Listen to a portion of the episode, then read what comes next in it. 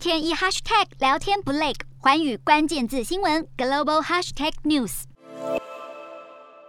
三十号，上海新增本土确诊三百二十六例，无症状感染者突破五千六百例，再创新高。二十八号，当局展开鸳鸯锅式的分区封控，以黄浦江为界实施交通管制，浦东、浦西先后各封四天，实施大规模的群众核酸普筛。一觉醒来，竟然发现住处预警遭到了隔离，大感错愕。纳罗兹尼亚克是上海纽约大学的博士生，原本即将搬离住处，但是分区封控来得太突然，让他措手不及，表示自己只能够靠所剩无几的干粮苦撑，接下来的计划也全被打乱。此外，居民都被要求全员进行核酸检测，却到了凌晨一点都还在进行，半夜随时可能传来拍门声，让他胆战心惊。这名波兰留学生质疑，当地民众已经陷入了防疫疲乏，种种的措施只是为了所谓的动态清零，却是突然扰民，捡鸡蛋的手停不下来。四月一号就要进入封控，让浦西的民众忙着上街抢菜，超市外更是排起九弯十八拐的长长人龙。而黄浦江上还惊现一名男子，竟然独自划着橡皮艇要横渡黄浦江。眼看着就要前往进入封控的地区，让上海警方出动加以劝阻。